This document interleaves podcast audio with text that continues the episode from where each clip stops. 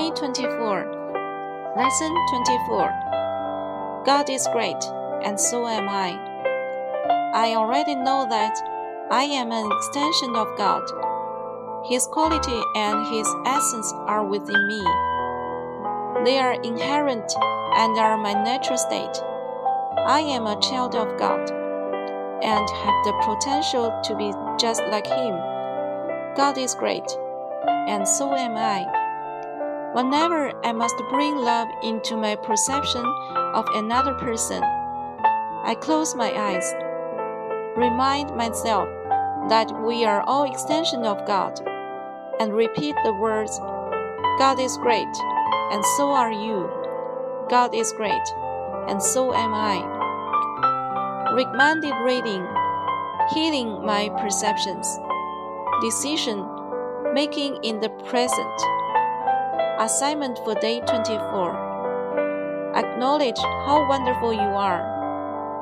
Know that you are magnificent and that you are growing toward the light. Know that many people are growing with you. Affirmation Peace is great. Remember to keep your word today. 第二十四天，第二十四课，宇宙是伟大的。 我也是，我已经知道我是宇宙的延伸，宇宙的素质和本质在我之内，是我与生俱来的，是我自然的状态。我是宇宙之子，如他一般的拥有无限潜能。宇宙是伟大的，我也是。每当我必须把爱带到我对另一个人的观感时，我闭上眼睛，提醒自己，我们都是宇宙的延伸。